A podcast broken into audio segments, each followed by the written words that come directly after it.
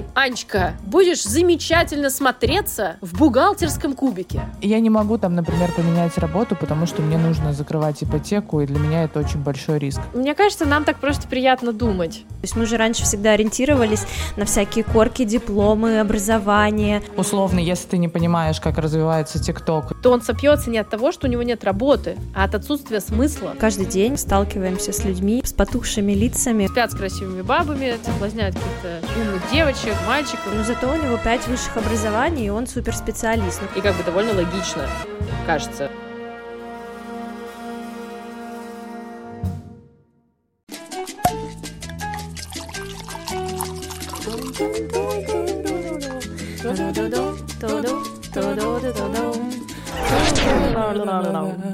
Бау!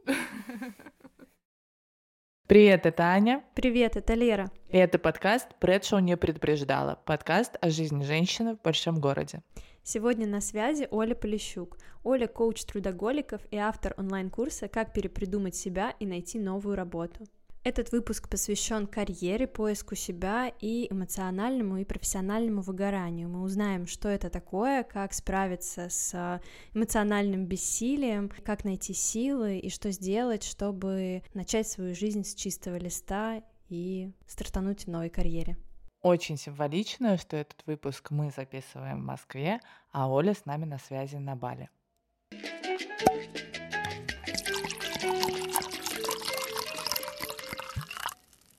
Сегодня у нас в гостях самый, практически всем гостям, на самом деле это говорю, что самый мне долгожданный гость, потому что Соли давно хотела записать выпуск, мне кажется, выпуск про карьеру мы не могли выбрать кого-то другого, Оля. Я тебе так и написала, что я не представляю другого человека, который может рассказать. По традиции у нас все спикеры представляются, и расскажи о себе то, что считаешь нужным, то, что, как ты думаешь, будет интересно нашим слушателям. Ну, что тебе можно сказать? Я э, коуч, он же консультант по развитию взрослых людей, он же командный фасилитатор, то есть я работаю с командами и с бизнесом на предмет того, чтобы можно было решить какие-то сложности, встретить новые вызовы. Это касается как индивидуальной работы, так и вот этой вот командно-групповой.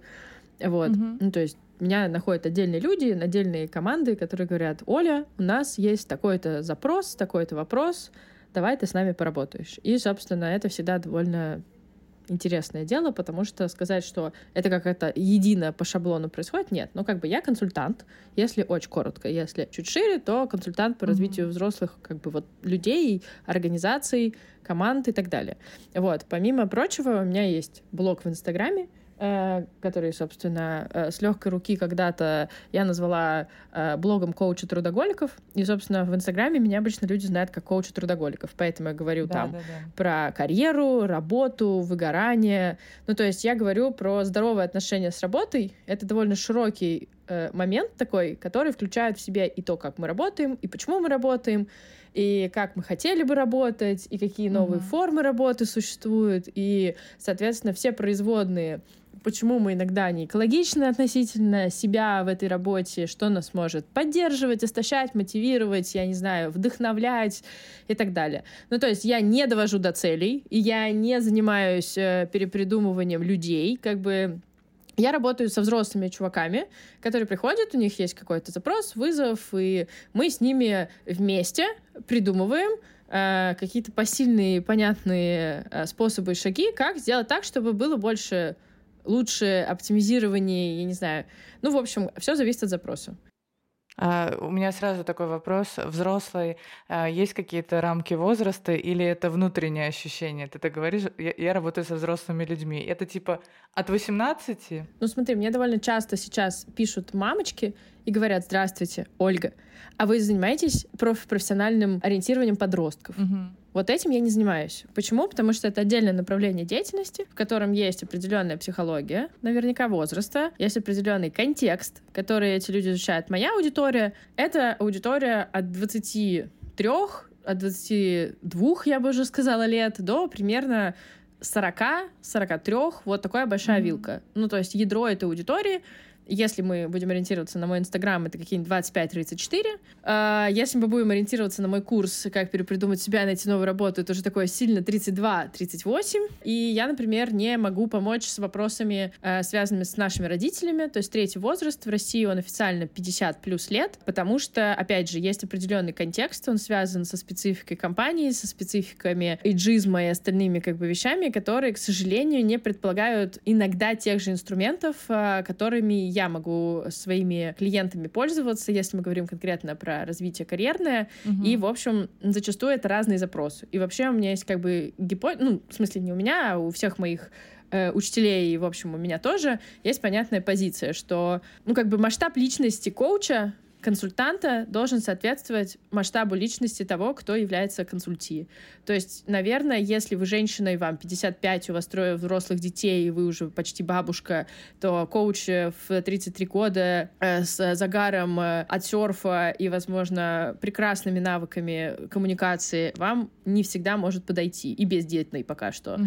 Да, и наоборот. То есть, э, условно, когда мы говорим про подростков, мне вообще кажется, что здесь отдельный новый дивный мир, в котором есть и теория поколений, и история про неизвестность, и вещи, связанные с тем, как анализировать тренды, которые релевантны не для трудового возраста мирового, который является соком, это типа 25 30, ну, типа 40-45 лет, uh-huh.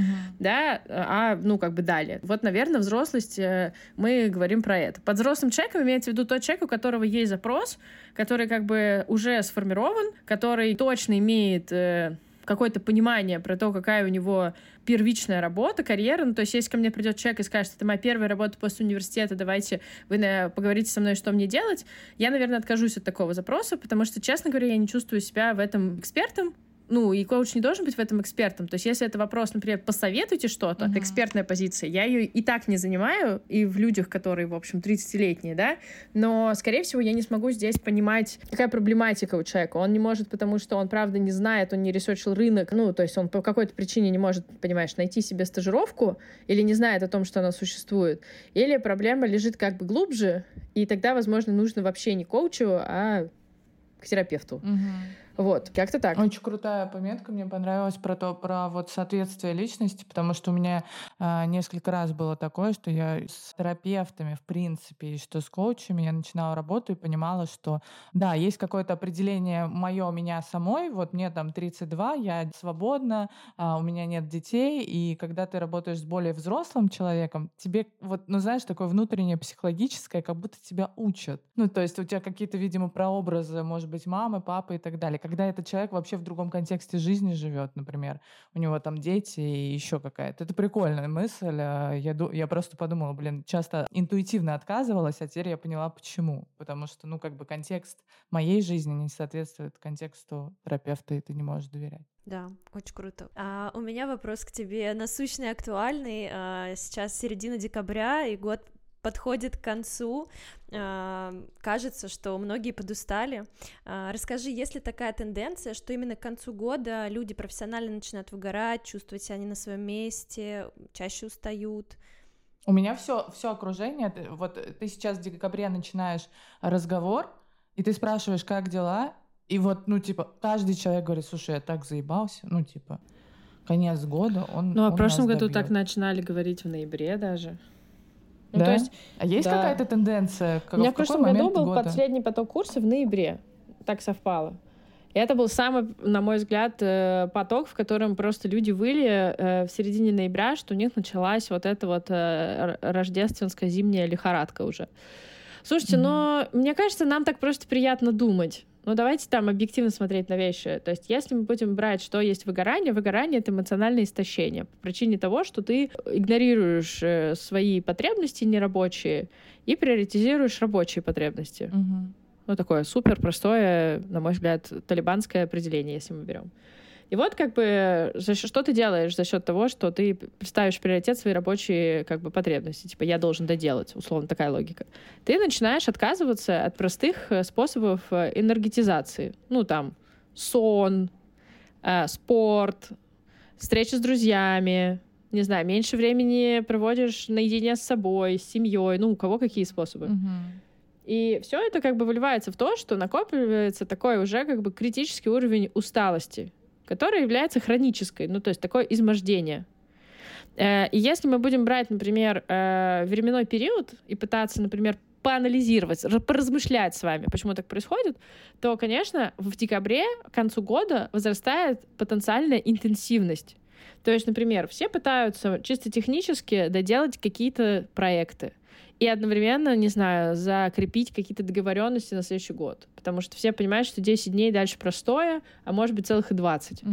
И поэтому как бы вот это вот ощущение важности, скорости, оно как бы набирает обороты. И поэтому логично, что мы чаще, например, уже находясь в довольно истощенном состоянии, начинаем как бы эту интенсивность э, еще и поддерживать. Второй момент, мне кажется, это как конец года, это некоторое ностальгическое, утопическое, в том числе, настроение на тему того, что мы так устроены, нам надо во что-то верить. И вот как бы мы верим в том, что итоги года проводятся, например, именно до 31 декабря, желательно в Фейсбуке, желательно с рилсом I will show you the results of my year. December, January, February, March, June, July. Ну, короче, мне кажется, что здесь есть просто сторителлинг, ну, некий нарратив, который у нас исторически mm-hmm. есть, как у людей. Это не только как бы... Я не буду брать какую-то категорию. И поэтому все понимают, что это как денрожденческая депрессия. Ты как бы э, пытаешься сказать себе, ты молодец, ты не молодец. Нас этому учат, прости, с детства. Поэтому логично, что появляются вопросы смысла а если мы, я надеюсь, что, ну, если мы там возьмем какую-нибудь социальную сеть, в которой сейчас повылезают как грибы всякие, в общем... Итоги года. Разные сообщения разного качества, разного количества букв и разного содержания на предмет того, что я сделала, чему я благодарен, что я собираюсь, то в этот момент понятно, что может активизироваться очень сильно самокритик. То есть критическая позиция, она напрямую связана к себе, конечно же, с концепцией и, ну, условно, темой достижений темы результатов. И, например, наша неудовлетворенность какими-то процессами, которые происходят сейчас, может обесценивать какие-то результаты, ну, не в контексте себя самого, а в контексте, например, каких-то других людей, uh-huh. которых ты, например, видел целых восемь раз жизни, но они есть в твоей ленте, и почему-то их результат ты сравниваешь с самим собой, не зная, как бы, а какие там есть подводные камни, что там в этом посте не указано, а какая у тебя-то была, была вообще там позиция это вот в том декабре, или ты как бы сейчас сравниваешь, потому что увидела, оказывается, ах, это можно было делать. Ну, то есть есть определенный вот этот романтизированный масс-маркетовый контекст, который, ну, в общем, придуман не первый. Я не знаю, как у вас, но если брать биологические ритмы, вот у меня, например, гораздо больше иногда усталости летом и подъема в сентябре. Угу. Ну, то типа есть, и вот это... Да, вот и как раз, года. если мы берем э, исторический российский Новый год, угу. отмененный, по-моему, Петром, то вообще-то это был сентябрь потому что урожай, и потому что новое паство, и потому что природа умирает, и как бы довольно логично, кажется. И мне кажется, Смена что... сезона еще, да. как бы, ну, получается, то есть...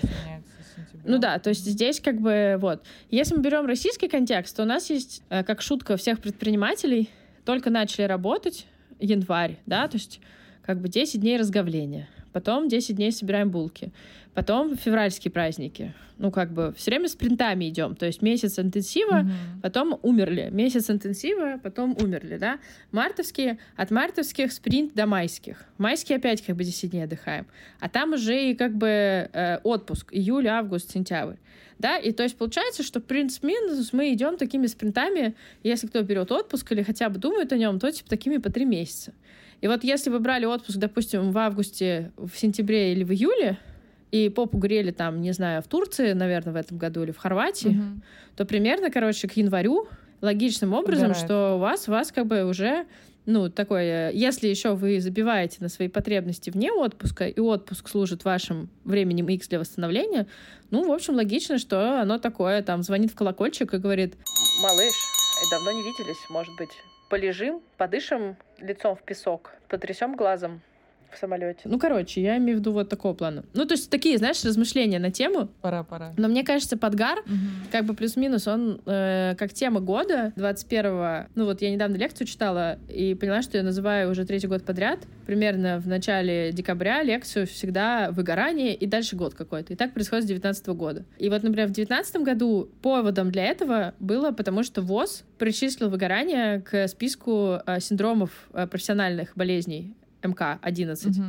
И это было легитимизацией проблемы как экономическая легитимизация, потому что ВОЗ как ну, Всемирная организация здравоохранения, ну, в общем, как бы вряд ли будет делать фигню какую-то не подтвержденную, да. И это как бы легитимизировало тему, и они там посчитали, что мировой стресс обходится там экономике в один ярд. Как они это посчитали? По всем там абсентизмам, страховкам, депрессантам за счет mm-hmm. компаний и, и так далее. Ну, в общем, естественно, Россия туда не попала, у нас такой статистики нет.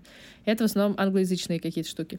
В 2020 году понятным образом, ну, как бы мы еще не знали, что будет пандемия, но как бы понятно понятно, что год тоже был, в общем, ну, не самый вот 19-20. Да, и 21 как бы, ну, мы имеем последствия того, что произошло, э, собственно, за полтора года. Эти последствия, они как бы в адаптации к неизвестности, они, например, в крупных случаях, которые случились в виде, например, великого увольнения в Штатах и в Европе э, за отсутствием смысла в работе, да, там, типа, mm-hmm. люди исходят пачками. Для, до нас этот тренд начинает доходить. И, в общем, для работников интеллектуального труда, агентского бизнеса проблема вполне себе остро стоит, начинает стоять. И, собственно, э, интересно, что, ну, как бы, э, условно, сейчас мы видим выгорание в другом немножко ракурсе, если мы берем рабочий аспект. Это именно то, как люди, условно, ищут смысл и не могут его найти, недостаточно ценностного предложения на рынке. Во-вторых, как бы, очевидно, стала проблема смысла в работе, ее сути. Потому что, когда ты убираешь все вот эти хрюшки, плюшки, теннисные столы, и как бы постоянные ДМСки, изменения. Да, и, и так далее. Ну и, и как бы на самом деле ты убираешь общение, то, что называют эксперты, да, там давно придуманное выражение, общение около кулера. Угу. Когда веселый кулер как бы уходит, остается что? Остается только ты наедине как бы с собой, со своей работой и с ее сутью. И если вдруг тебе эта работа перестала нравиться, или ты увидел, что она монотонная,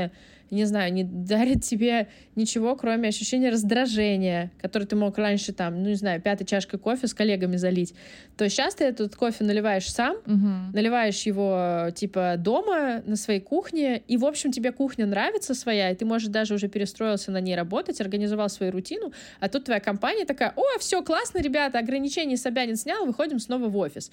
И это создает не меньший стресс, чем, например, когда история ты уже организовал, ты уже понял, как ты живешь, и, типа, там, не знаю, организовал уход за своими родственниками, если у вас там есть какие-нибудь там семейные обязательства, не знаю, вы отдали ребенка в тот детский сад, куда вы сами можете за ним ходить, угу. и, типа, не знаю, перестали тратить 80 тысяч рублей в месяц на няню, а начали тратить, там, не знаю, по выходным, когда вам надо как раз отдохнуть, ну, то есть настроили какую-то рутину, и вдруг ее снова надо перестраивать. Это, конечно, охренительный повод, ну, для того, чтобы истощиться, потому что Вторая, ну, большая вещь — это коммуникация. То есть люди в России и в целом, ну, не только в России, не привыкли говорить про свой стресс. Абсолютно. Ну, в смысле, они его ощущают, но они не знают, что с этим делать. И поэтому, как бы, угу. э, условно, человек в России принимает позицию терпеть. Ну, то есть я буду терпеть, я буду думать, что э, они неправильно делают, я буду думать, что мне не подходит то, как мы работаем, поэтому мы будем терпеть, и дотерпим до того состояния, пока вот декабрь, и после января, посидев 10 дней дома, а может быть съездив куда-то, из лимитированного списка стран, куда благодаря новому штамму можно поехать, эм, как бы с просранными билетами за 60 тысяч рублей, ты как бы решаешь, что нужно все-таки не только бухать, а поменять как-то что-то в своей жизни. Mm-hmm. Потому что у тебя просто 10 дней появилось время, и отпустила мандражка. Да, я с тобой согласна. Мне очень откликнулось про то, что вот смена. Я просто сама недавно ушла на удаленку, я поменяла место работы, и компания, в которой я сейчас работаю, они все работают удаленно. А я до этого три с половиной года ездила в студию, в офис и так далее. И ушли, у, ушел какой-то вот этот э, шум, э, ну, ну, в том плане, что э, раньше можно было прикрыться тем, что э, ты едешь на работу, ты там чуть-чуть опоздала, вот тебе в пробке кто-то по сигнале, у тебя плохое настроение, и ты зашел в офис, перетер с коллегой, налил кофе, а кофе облился, из-за этого день не пошел. И ты как будто вот этот контекст вокруг себя создаешь, да, и можешь оправдать, ну, условно оправдать, если ты сегодня что-то не сделал по задачам. А тут ты сидишь, ты просто встал, сходил в душ, там оделся, накрасился и сел. И твоя задача как бы простая — выполнять свою работу. И ты уже не можешь себе придумать отмазку, кроме того, что, возможно, эта работа мне не нравится. Или, возможно, я просто не хочу это делать. А почему я не хочу? Это было прям, знаешь, такое дикое открытие. Я такая, блин, оказывается, ну, то есть вот эта общность на работе, а, она очень складывает вообще наш процесс работы как мы к этому относимся. Потому что если посадить нас перед компьютером и сказать, ну все, как бы делай задачи, у тебя все условия, ты дома вообще в своей безопасной среде, ты мозг начинает все равно придумывать какие-то отмазки, если тебе это не нравится и не хочется делать. Ну, то есть, смотри, ты это говоришь как бы из позиции вроде как нейтральной, а вроде как я вначале, э, как будто бы, может быть, мне показалось, услышала из серии, что какие-то отмазки. Но мне кажется, что вообще вот эти перерывы социальные, которые были в офисе интуитивно, mm-hmm они служили э, тем, что человек не только концентрируется все время, а для нас, как для mm-hmm. людей, важно не только гиперконцентрироваться, но еще иметь какие-то режимы пассивности. И на самом деле, как бы одна из проблем — это то, что люди не понимают, как себе, как себе дома организовать эту рутину, которая была бы про, э, ну, как бы что-то, что является расслабленностью. Ну, то есть я сама на себе ощущаю иногда, что я могу 10 часов не вставать со стула и просто отвечать, проводить сессии, отвечать на звонки и так далее. Но после этого я чувствую себя очень плохо, и мне надо, ну, там, не знаю, я не хочу ничего. Поэтому обязательно mm-hmm. вставлять в эту рутину, придумывать себе как бы новую социальную и новую как бы рутину, которая не работа. Потому что восстановление mm-hmm. это больше, чем не работа. Это реальные процессы, которые ты тоже должен запускать. И из того, что я сейчас вижу, как, ну, как бы интенцию компании, они тоже понимают постепенно, что происходит, что у людей не совсем всегда сформированы навыки как бы как-то самостоятельно себе организовывать вещи. Ну, то есть мы не думали про такие мелочи, они кажутся мелочами, но in the end of the day, как бы, ты не восстанавливаешься, ты, наоборот, очень сильно перерабатываешь, и это не всегда про то, что компания такая плохая, тебя вот тут так мучает, ты такой, как бы, весь раб. Нет, ну, то есть я скорее про э, нездоровые, компульсивные наши иногда даже формы переработок, потому что э, ну, вся среда, как бы, она про то, что, ну, ты сел за компьютер, ну, вот и фигач, вот как ты сказала. Mm-hmm. И вот эти вот темы там, не знаю, доехать до работы, одеться на работу, там, пойти попить э, кофе с коллегами. Это все создавало вот эти короткие промежутки. Эм, и это, на самом деле, одна из вещей, почему многие люди дольше могли оставаться, как ни странно, в ресурсе. Это не только про их расфокус и неэффективность. Они могли быть вполне эффективными при таком вот построении uh-huh, жизни. Uh-huh. Да? Я бы здесь просто подумала э, про то, что мы как бы только учимся. Ну, то есть, если брать э, Microsoft сделал довольно классное, на мой взгляд, исследование World Index э, Work, э, мировое, они типа объединились там LinkedIn, короче, вот они и еще кто-то, какой-то большой ресурс, короче, американский, они делали почти год исследования вот этого новых э, видов удаленки, гибридов и так далее. И выкатили вообще, что как бы с миром происходит. Там нет России, опять же, потому что у нас нет такой статистики. Но мне кажется, что там интересный факт, что люди как бы, ну, привыкли уже так работать. То есть там 60-70% людей, они как бы год назад не сказали бы, что там какая-нибудь гибридная форма, ну, то есть когда мы часть ходим в офис, часть не в офис, для mm-hmm. нас подходящая, да, а, а там 20% говорят, что удаленка вообще супер, как бы хочу только на удаленке. И это такое новое для нас явление, которое как бы, ну, в Штатах сформировалось за год полноценной работы только дома. У нас было иначе. У нас были вот эти вот приходы, уходы. То есть мы там многие максимальное количество времени без людей работали, ну, там, месяца 3-4, да? да? Но мы тоже видели, что кукуха у народа едет. Ну, то есть люди начинали на зумах себя вести э, иногда, ну, вызывающе, да, там как-то, в общем, не знаю, переставали быть э, э, вовлеченными, да, вот эта вовлеченность, у нас проблема с вовлеченностью, там люди говорят, в компаниях, или какие-то вещи, связанные с тем, как вообще нам настроить-то коммуникацию, чтобы идеи какие-то пошли, потому что идей не стало. Угу. Люди вдруг как бы не терлись друг об друга бочком около кулера и вдруг перестали генерить всякую глупость, которая, в общем, часто бывает инновационной. Э, я сейчас говорю как из учебника про удаленку, но это реально произошло, и вдруг, знаешь, там вдруг все увидели, как это работает в большом масштабе. И как бы получается, что сейчас нужно создавать, извините за пафос, новый мир, как бы в котором тебе нужны микронавыки, Угу. не вот такие навыки, компетенция, я умею делать там, я не знаю, свод-анализ, да, а какие-то микровещи, ну, типа, как создать там в том же зуме пространство для людей на первые 10-15 минут, э, чтобы они потеплели, и потом разговаривать про брейнсторм. Или как, например, вообще в формате этого гибрида сделать так, чтобы команда иногда встречалась, а не просто ходила, Мгм. как бы, когда им удобно. Ну, то есть это так много нюансов, и это так много как бы коммуникации про маленькое, а мы, мне кажется, очень гигантские смотрим на наши работы. Нам, нас учили гигантизму. У нас же как бы какая русская модель, да? Ну, типа, великие свершения, блин. И как бы говорить там про какие-то финтифлюшки. все. Конечно, да, это полная какая-то дурь. Ну, то есть как вот мы Мгм. хотим такое «хочу», что мы тут будем такое маленькое делать, обсуждать. Поэтому мне кажется, что от момента даже рутины до момента, как я себя веду во всех этих новых формах работы, проявляется, ну, какая-то, не знаю, опять новая сегрегация.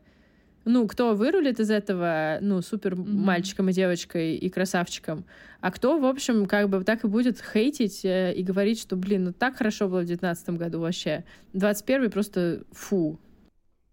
Ну, вот здесь я для себя тоже э, услышала про скорее разделение, да, на вот эти хард-скиллы и софт-скиллы. Сейчас софт-скиллы как будто они гораздо важнее в работе. То есть мы же раньше всегда ориентировались на всякие корки, дипломы, образование. Нужно много там учиться, много знать, э, быть очень умным. А, при этом можно быть человеком не очень хорошим, прийти на работу со всеми там э, разругаться, быть вообще в коллективе Но полным зато он э, э, говном, да, но зато у него пять высших Мгм. образований, и он суперспециалист. Но как человек он абсолютно не эмпатичный, не умеющий, вот как ты говоришь, какую-то создать, да, там хотя бы вокруг себя атмосферу, в которой людям просто будет комфортно, тепло, и они начнут себя безопасно чувствовать, чтобы генерить какие-то идеи, допустим. Вот, поэтому для меня это здесь еще про какие-то вот э, навыки, э, такие, да, soft skills, важные сейчас в наше время. Это круто, что об этом начинаем как-то, ну, такая тенденция появляется к этому. Ну, про это давно говорят. Я здесь, знаешь, с тобой э, со- соглашусь и не соглашусь. Мне показалось то, что ты сказала, что soft skills равно хороший человек. А отсутствие soft skills — это как бы не хороший человек.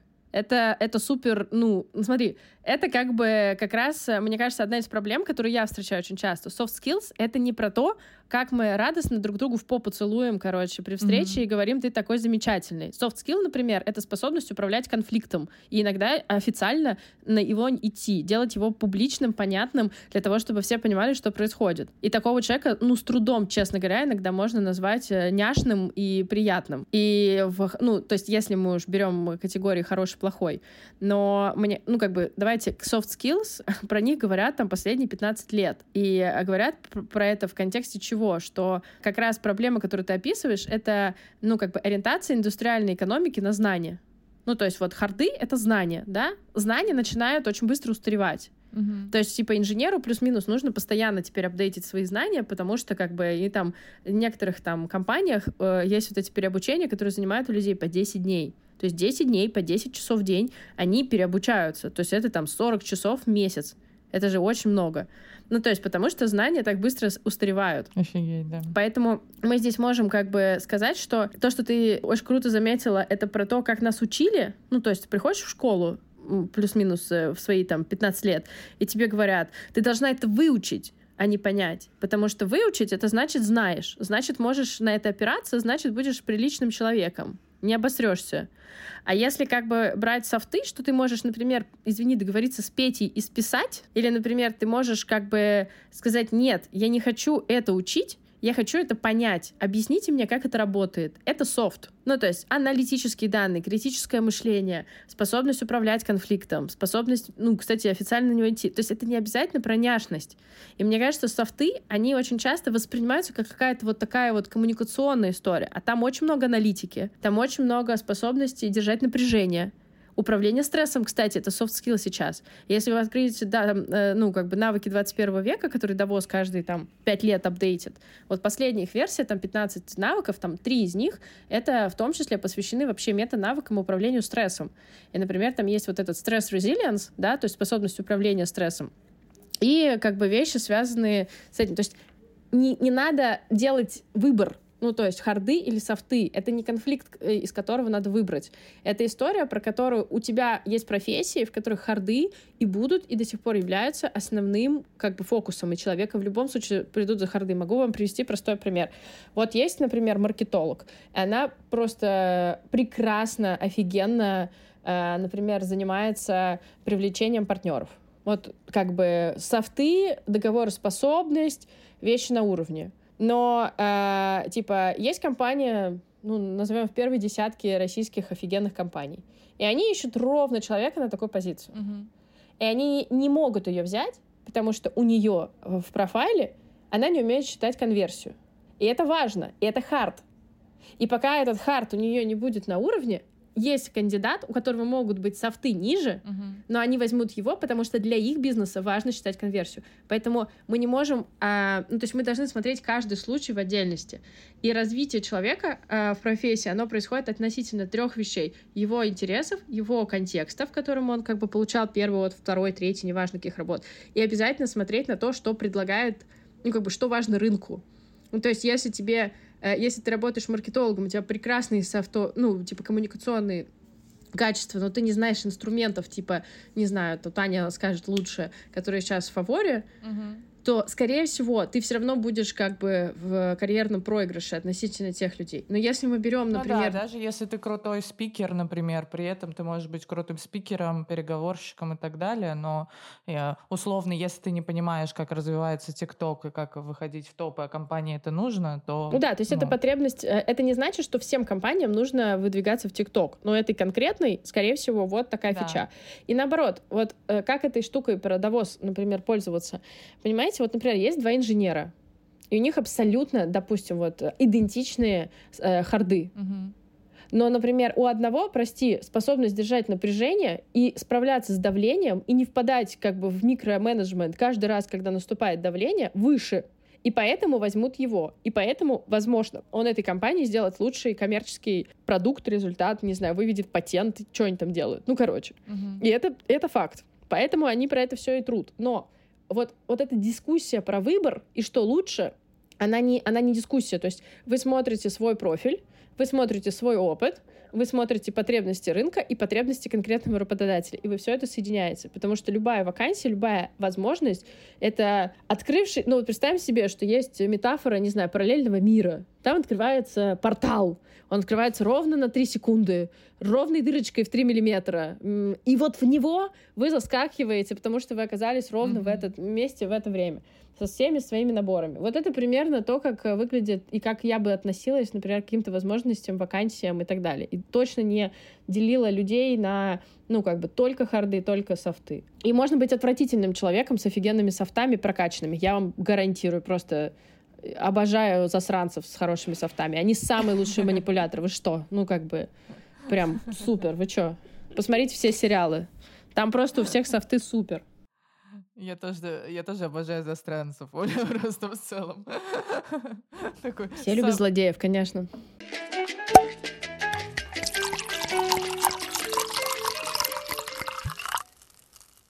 Слушай, на самом деле, часто я встречаю в жизни такой, такие реплики, что, ну, вот это тебе легко там рассуждать. Вот мы сидим здесь, да, втроем такие, а, две девчонки, которые решили записывать подкаст. А, У Оля, замечательный специалист, там, коуч, сидит на бале. Я условно сейчас, да, вот, ну, как бы человек может оценить. А, а я работаю, э, у меня двое детей, ипотека, и я вот так э, не могу, ну, типа, классно рассуждать, что можно перепридумать себя, что можно там поменять, но я не могу. Ну, я, я не могу там, например, поменять работу, потому что мне нужно закрывать ипотеку, и для меня это очень большой риск, к примеру. А, но я выгорел. Я не хочу. Я каждый день прихожу э, домой, и а, мне хочется бухать. э, я не, не получаю вообще никакого удовольствия. Каждый день устал и так далее. Вот э, есть какая-то, ну, как, как объяснить? То есть а, я понимаю, что нет единой формулы успеха. Ну, то есть, как бы, да, мы не Ну, можем... ты хочешь спросить, не что делать сказать. или как объяснить человеку? Что делать, да. Ну, давайте Да, разбираться. Ну, то есть, если у тебя есть какая-то ипотека, это твое как бы ограничение, и ограничение можно воспринимать со знаком плюс а можно со знаком минус. Но обычно мы фокусируемся mm-hmm. когнитивно на негативных аспектах этого. То есть человек говорит, я бы как бы пошел куда-нибудь, э, поменял работу, но у меня ипотека. То есть я как бы понимаю, что у меня есть определенные обязательства, определенная ответственность. Здесь, мне кажется, очень важным сформулировать изначально задачу, которую человек, ну, то есть не описывать контекст. Вот у меня ипотека, а тут у меня не нравится начальник, а здесь у меня двое детей. А попытаться сформулировать вот при всех этих вводных — какую задачу ты хочешь решить. Ну, например, иногда люди говорят, долго-долго думают, потом такие, блин, ну вообще-то нужно денег бы побольше, потому что сейчас мало платят uh-huh. в моей компании. И поэтому я как бы 12 часов работаю, а еще и денег получаю, как я считаю, неоправданно мало за эти 12 часов. Но продолжаю работать. И здесь мы встречаем кейс, э, который очень часто, да, что человек теряет силы не только на том, что он работает много, а 12 часов это много, ребят, он также как бы не получает удовлетворения. То есть у него работа является потребителем его энергии, но она не приносит. В идеальном как бы мире вообще было бы здорово, если у вас нет возможности уйти, пересмотреть, что именно для вас не работает. Ну, может, на, на, на текущем месте.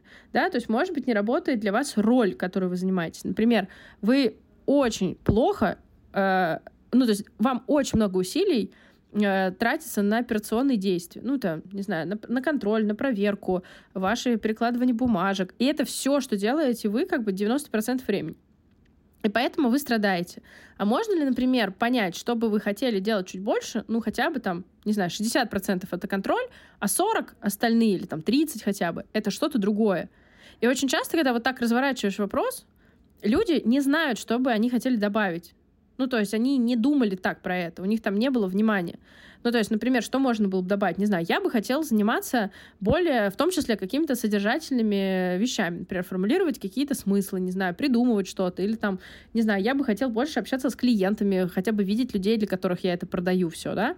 А то я только как бы там, не знаю, подготавливаю предложения, а клиентов я не вижу. Можно меня на встречи с собой брать? Ну, я вам сейчас очень детальные вещи рассказываю, но правда ведь есть нюансы, которые можно поправить для того, чтобы они, э, если нет возможности уйти, то хотя бы вы не страдали так сильно. Потому что как только появляется хоть немножечко ресурса, дополнительно оно появляется, потому что вы можете э, больше времени, например, ну, давать своим каким-то потребностям. Ну, то есть вы понимаете, что да, вы работаете за те деньги, которые есть, но, может быть, можно пойти и передоговориться про свои деньги. И для этого нужно идти не, точно не в позиции «вы мне должны, заразы, не доплачивайте мне, кобылы, ну-ка давайте срочно, я обижен». А, да, то есть это какая-то, может быть, понятная история, в которой ты говоришь, ну, посмотришь хотя бы на факты.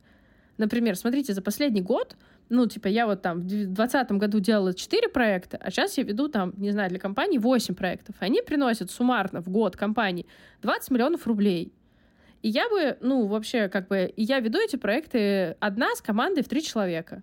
И мне бы хотелось, смотрите, ни один из этих проектов там не был, э, например, не сдат в дедлайн. Ни один из этих проектов mm-hmm. не потерял клиенты. Там, я не знаю, какие, какие-то есть, наверное, мерила, да, кон, ну, какие-то критерии, по которым, в общем, вы молодец.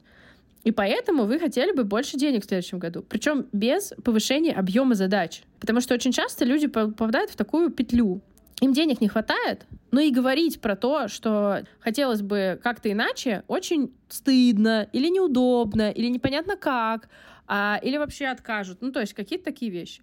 Поэтому обязательно ну, вообще-то, сделать такую понятную вещь, как э, ревизия того, что вас не устраивает. Потому что любое изменение, оно начинается не с того, что у вас там ипотека или ее нет, а с неудовлетворенности, которую вы понимаете, и тогда можно задавать вопросы, а как еще, помимо того, что взять, бросить все, уйти, я могу, например, повлиять на ситуацию, чтобы стало хотя бы немного лучше. Это первый момент.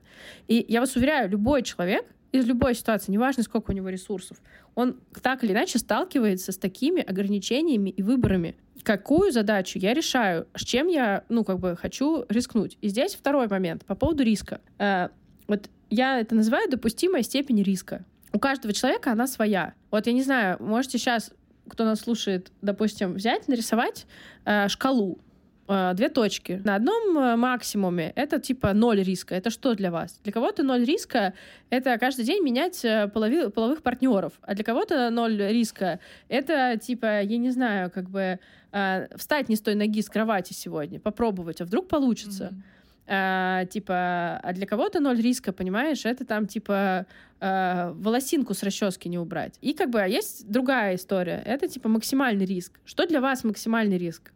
Для кого-то это может быть, там, не знаю, э, бросить э, карьеру, которую строил 10 лет, уехать, э, не знаю, забрать э, последние деньги, э, или там не последние, но какие-то все снять, и уехать там, не знаю, строить э, ресторан э, на Бали. Это там одна степень риска. А у кого-то это будет там, не знаю, вообще, в принципе, сделать резюме и откликнуться на три вакансии.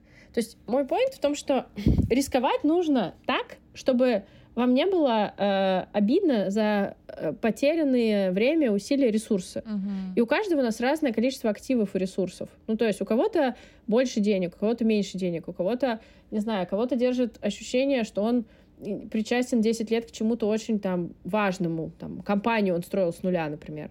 Или, ну, то есть, понимаете, у нас у всех разные активы и разные ограничения. И поэтому рисковать надо чем-то, что э, посильно для того, чтобы начать изменения. Не все сразу на зеро ставить. Не все деньги условно из банка забирать и нести его в обучение MBA на 2 миллиона рублей на год. Это все деньги, которые у вас есть. И думать, как вы там будете, не знаю, доширак есть. А в каком-то смысле формировать ну, для себя такой путь проб и ошибок, который стоит дешево. Но э, в некотором смысле вы регулярно это делаете. То есть нам нужно постоянство в этих ошибках и проверку.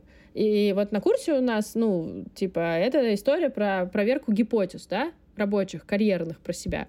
Потому что правда в том, что ни один проект никогда не будет начат, если вы просто про него думаете. Ну, то есть у вас будут меняться там контексты, идеи и так далее.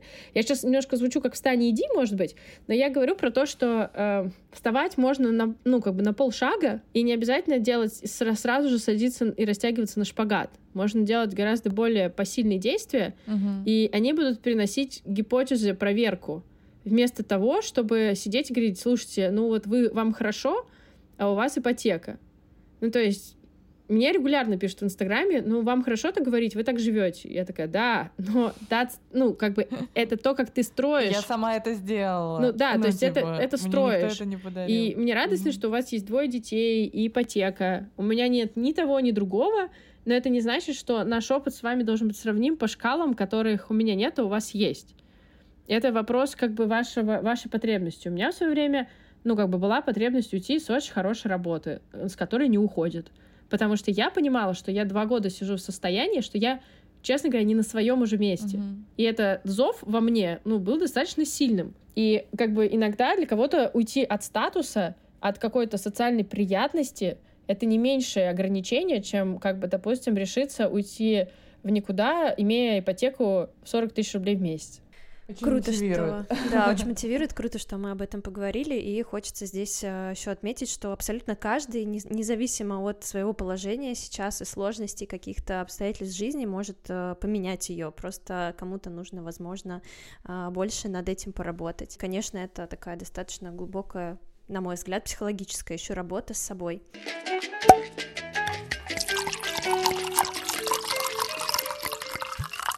Оль, хочу вернуться немножко к карьере, к поиску себя. Есть такой вопрос, и- существует ли призвание, вот такое понятие, да, э, какая-то вот э, то, что тебе вот, вот точно нужно, это твое предначертанное, вот это вот э, профессиональное, не знаю, твой профессиональный путь, или можно в течение жизни менять э, много всего, много работ, много всяких деятельностей, и так и не найти ничего, да, допустим, для себя подходящего. Ну, Будет Новый год, и по старой доброй традиции люди в Новый год начнут э, с января менять свою жизнь. захотят, по меньшей захотят, мере. да, и такие, все, Задум- куранты пробили. Володя речь сказал, а Оливье Доедины э, из слесаря становлюсь политиком, ну, условно. А есть какие-то понятия, вот, да, э, крутой вопрос от Леры, предназначение, что, ну, или это, или я могу быть кем хочу, когда хочу.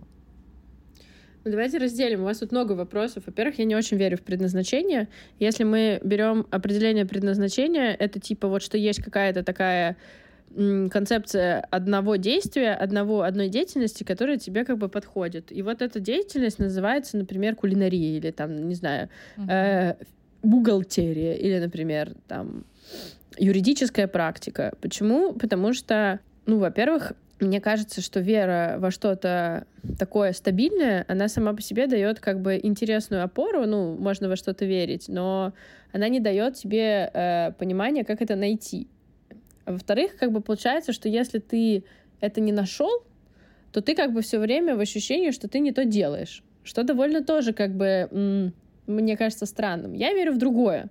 Я верю в потенциал к определенной деятельности. Ну, то есть, например, в человеке изначально, ну, типа, у него есть какая-то биологическая, как бы, генная, да, да, начнем с того инженерия. Я сейчас не Евгеникой занимаюсь, не поймите меня неправильно, но я имею в виду, что какие-то, ну, есть в ребенке способности, они еще как-то развивались, кто-то их поддерживал, кто-то их не поддерживал, да, что-то там получилось, там, кто-то от природы классно объясняет, у кого-то отлично подвешен язык, там, бла-бла-бла. Да, есть сильные стороны, ну, то есть, которые ты плюс-минус неважно, ты там в детстве это видел или ты видел это в взрослом возрасте, они как-то проявляются. Это не очень линейная вещь. То есть это не должно работать. Если ты в детстве классно играла в куклы, то твое предназначение — это быть кукловодом. Ну, то есть это не так работает. Это значит, что угу. у нас у всех есть определенные алгоритмы, по которым работает, ну, то есть мы куда-то всегда смотрим в какую-то сторону, на какие-то тренды, на какие-то сигналы реагируем. И я бы, ну, как бы, и почему все социологи, антропологи, ну, как бы, э, которые занимаются э, изучением темы будущего работы, да, вот этого феномена перепрошивки в зрелом возрасте в мире сейчас, они все говорят одно. От знаний о себе случаются изменения. Ну, то есть у человека появляются вопросы относительно того, что с ним происходит. Потому что у него появляется навык их задавать. То есть, условно, пошел человек я сейчас не призываю всех этих психотерапевтов, но часто происходит так. Пошел человек к психотерапевту. Два года, э, допустим, разбирался с какими-то своими потребностями. И я часто вижу людей на курсе, которые говорят следующую фразу. Я два года поработал с психотерапевтом, я закрыл какие-то вопросы личного характера, теперь я готов разговаривать про себя в контексте конкретных действий относительно той деятельности, которой я занимаюсь.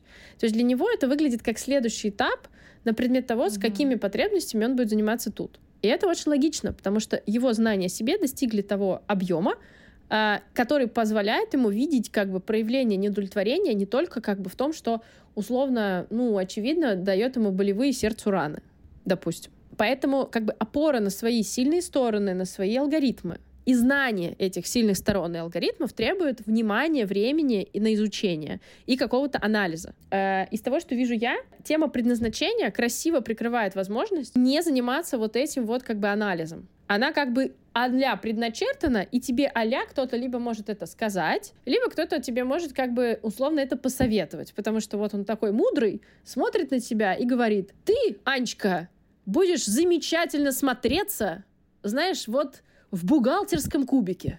Просто замечательно. Я даже не вижу других как бы вариантов твоего предназначения.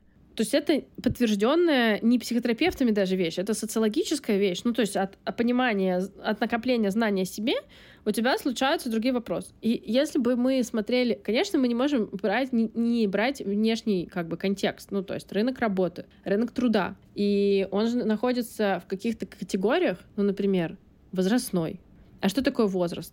Это, с одной стороны, категория эмоциональная, с другой стороны, физиологическая. Ну, то есть, если uh-huh. мы будем брать поколение до нас, то вообще-то люди, если вы посмотрите на фотографии, физиологически там после Второй мировой войны, там 50 лет, были, выглядели как э, немощные страшные старики некоторые. И это не говорит о том, что, ну, то есть они прошли тяжелый путь, у них была тяжелая жизнь, они много работали руками.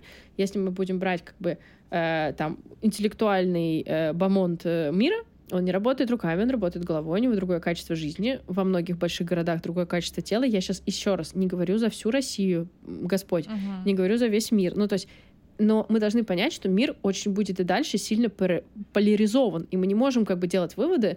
Я так вижу, значит, это правда. Ну, то есть, ну, как там, не знаю, какая-то старая проговорка, что дурак всегда сравнивает, считает, что самая высокая гора — это то, которую он видел самой высокой. И здесь такая же история, да, то есть как бы возраст экспонента возраста растет. Ну, то есть там с развитием медицины, уровень комфорта жизни, ну, как бы есть идея о том, что мы будем жить там до 80, 90, может быть, и 100 лет. И вообще-то, как бы, что бессмертие — это чисто инженерная проблема. И в этом случае, ну, как бы мы вспоминаем все наши любимые фильмы про, э, не знаю, вампиров, э, с Брэдом Питом или кем-то там еще. Mm-hmm. И какая у них была проблема? Им все время скучно. Они перепробовали все. Поэтому они там, не знаю, спят с красивыми бабами, там, я не знаю, соблазняют каких-то умных девочек, э, мальчиков, короче. В общем, mm-hmm. все попробовали. Все им весело. И в том числе какая-то, ну, там, накопленные старые деньги, они понимают, как мир Вселенной устроен, они понимают, как работают большие системы.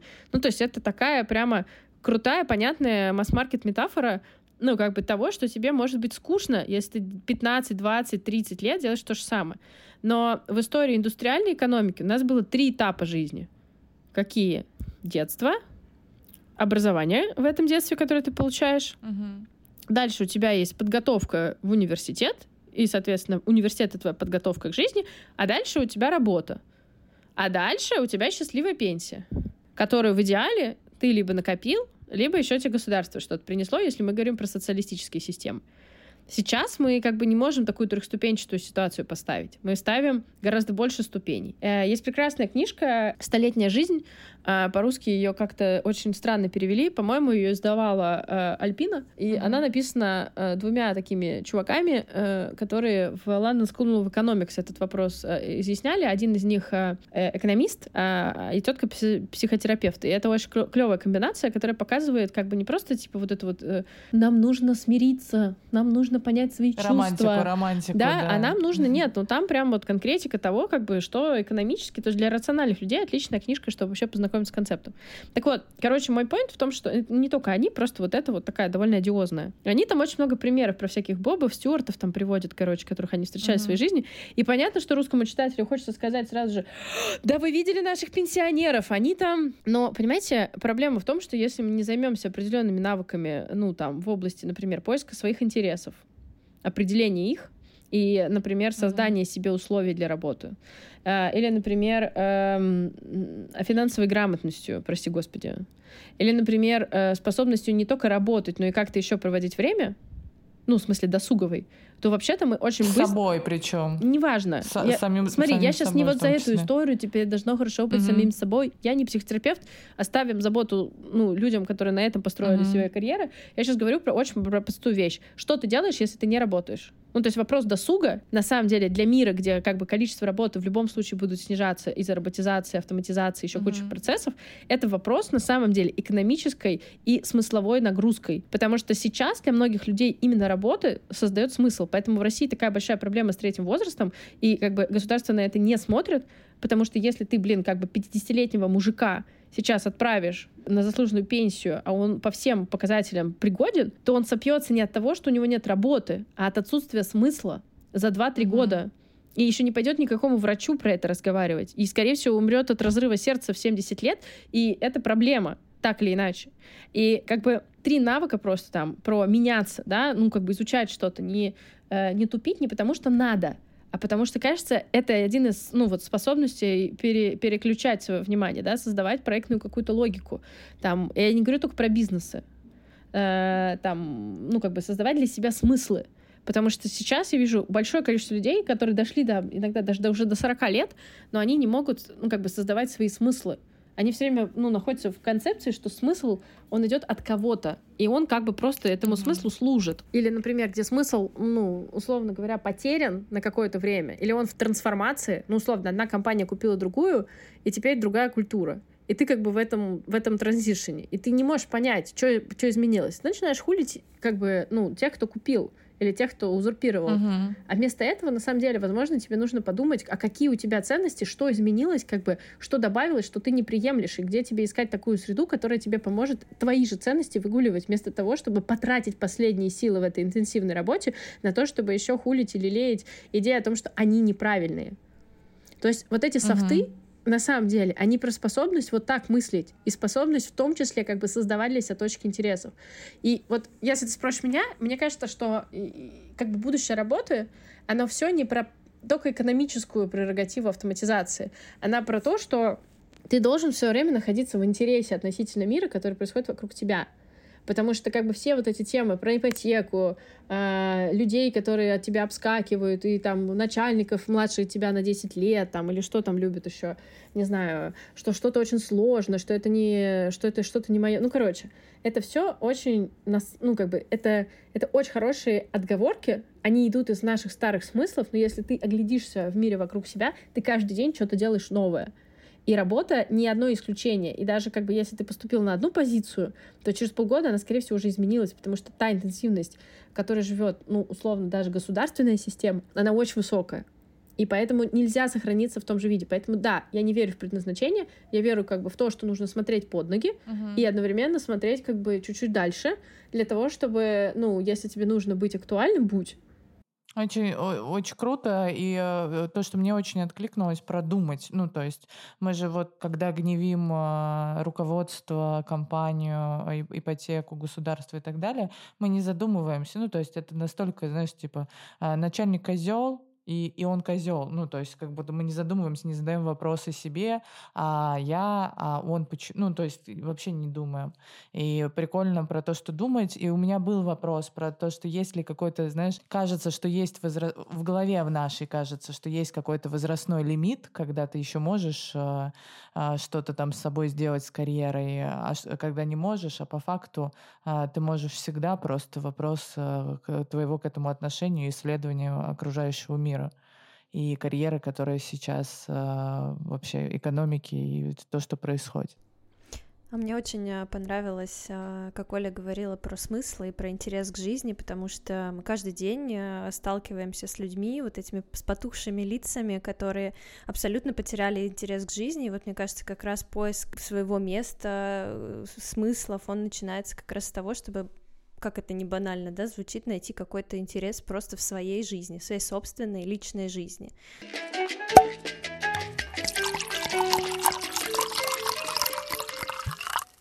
Мне кажется, есть еще очень жесткая история, вот работа дом.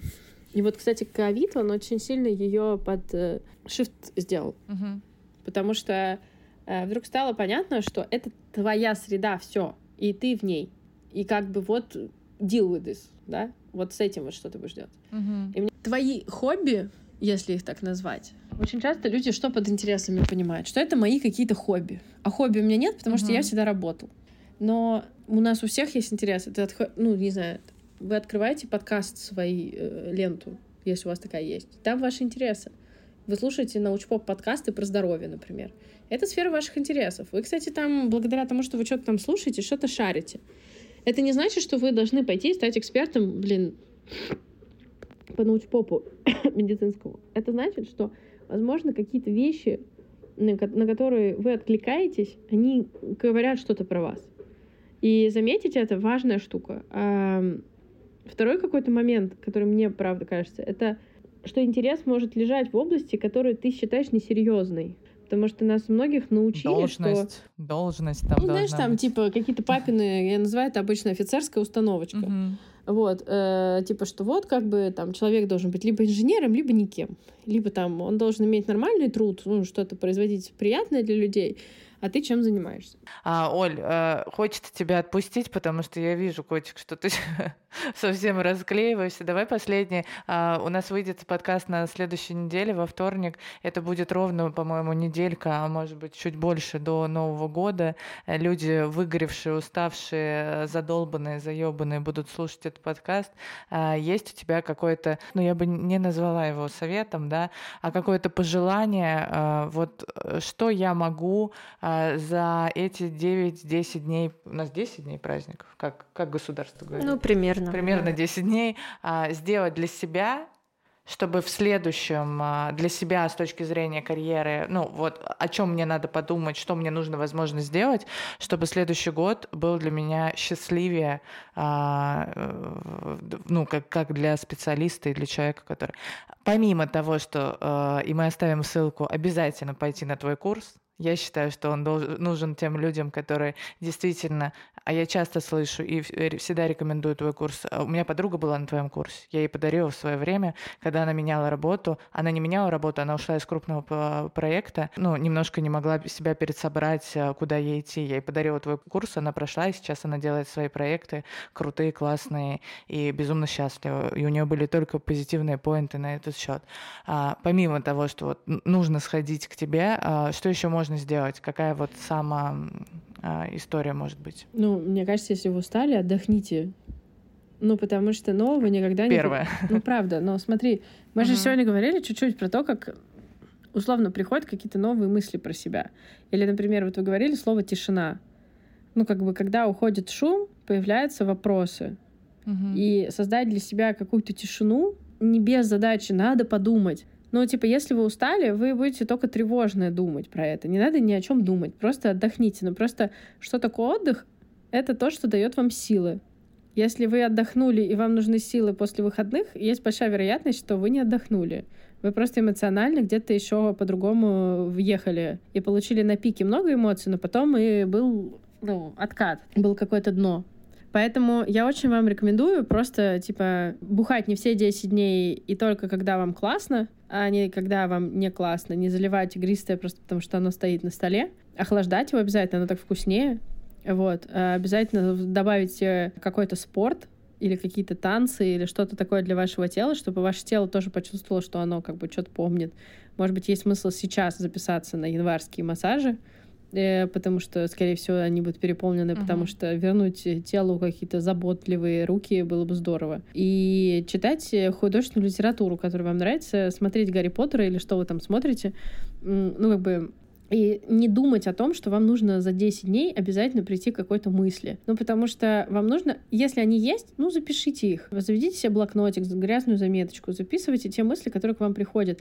Но не надо решать. Уберите действия на эти 10 дней. Ну, в смысле, не только доставку из самоката заказывайте, да, но, типа, уберите действия, которое может быть для вас тревожным.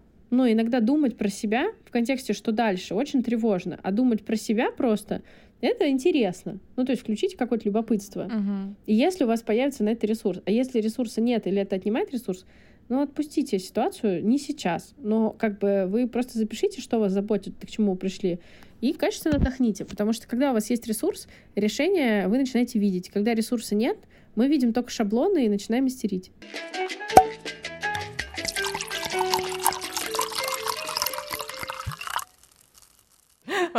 Тебе уже говорил кто-нибудь а, фразу «давай после праздников»?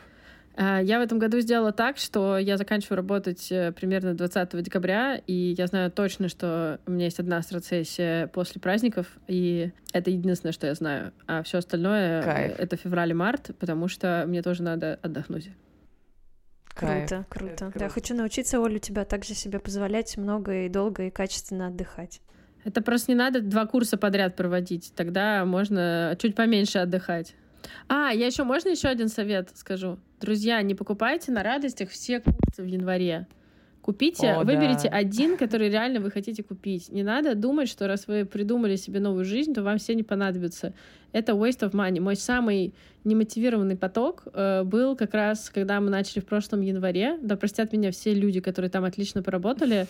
Вы молодцы, но реально вот эта волна э, типа супер продаж новая жизнь, на новой новая жизни, жизнь, она просто типа просто это как 14 февраля и шоколадные конфеты. Э, короче, чуваки, ну прям реально вот сейчас, когда вы не в аду э, перепридумывания всех сфер своей жизни, посмотрите, вспомните, какие курсы вы реально хотели, посмотрите реально их программу, э, не знаю, выберите один, потому что вы должны понять, что если вы начнете их проходить три подряд, то, скорее всего, что-то вы опять устанете просто от другого. Вот такой у меня еще uh-huh. есть совет. Да простят меня все коллеги, которым я сейчас обломала какую-то малину, но мне кажется, лучше мы будем иметь хорошие результаты учеников, чем мы будем иметь э, ощущение, что что-то не такой курс, потому что как бы что-то я там не смог. Да, и вот мы, мы с Лерой сходили на курс подкастов, Крис, и, как видишь, теперь мы здесь, и вот, вот это хороший кейс. Но мы очень осознанно к этому шли с, с той точки зрения. Мы знали, кому мы хотим, что мы хотим. И идея была задолго до, нам нужна была мать-часть, чтобы понять, как делать что. Поэтому, да, осознанность в выборе а, курсов и обучалок — это очень важно. И волшебных марафонов по желаниям тоже можно убавить вот эту историю немножко и самим пожить эту жизнь. Оль, спасибо тебе большое, спасибо. что нашло время, в первую очередь, в нашем вот этом безумном декабре, в котором мы все бежим, и в жизни, в принципе. Очень гиперинтересно. А, мы обязательно в описании этого подкаста оставим Инстаграм твой, чтобы люди подписывались, курс и так далее, потому что э, я считаю, что то, что ты делаешь, это must-have. А, хотя бы, знаешь, э, на уровне подписаться и читать твои посты, это гиперполезно уже. Лично для меня ты знаешь, что я и ходила на сессии э, к тебе, и э, читаю твой блог давно. Для меня я очень много чего почерпнула там. В первую очередь я подчеркнула не про вот эту, э, не про результативность, не про цели, не про то, что давайте достигать, а как раз про то, что себя послушай, ну, типа, подумай, э, не обязательно резко что-то менять. Возможно, можно на этой поляне немножко видоизменить деревья, и все будет хорошо.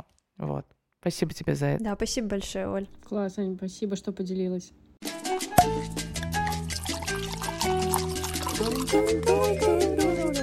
嘟嘟嘟嘟嘟嘟嘟嘟嘟嘟嘟嘟嘟嘟嘟嘟嘟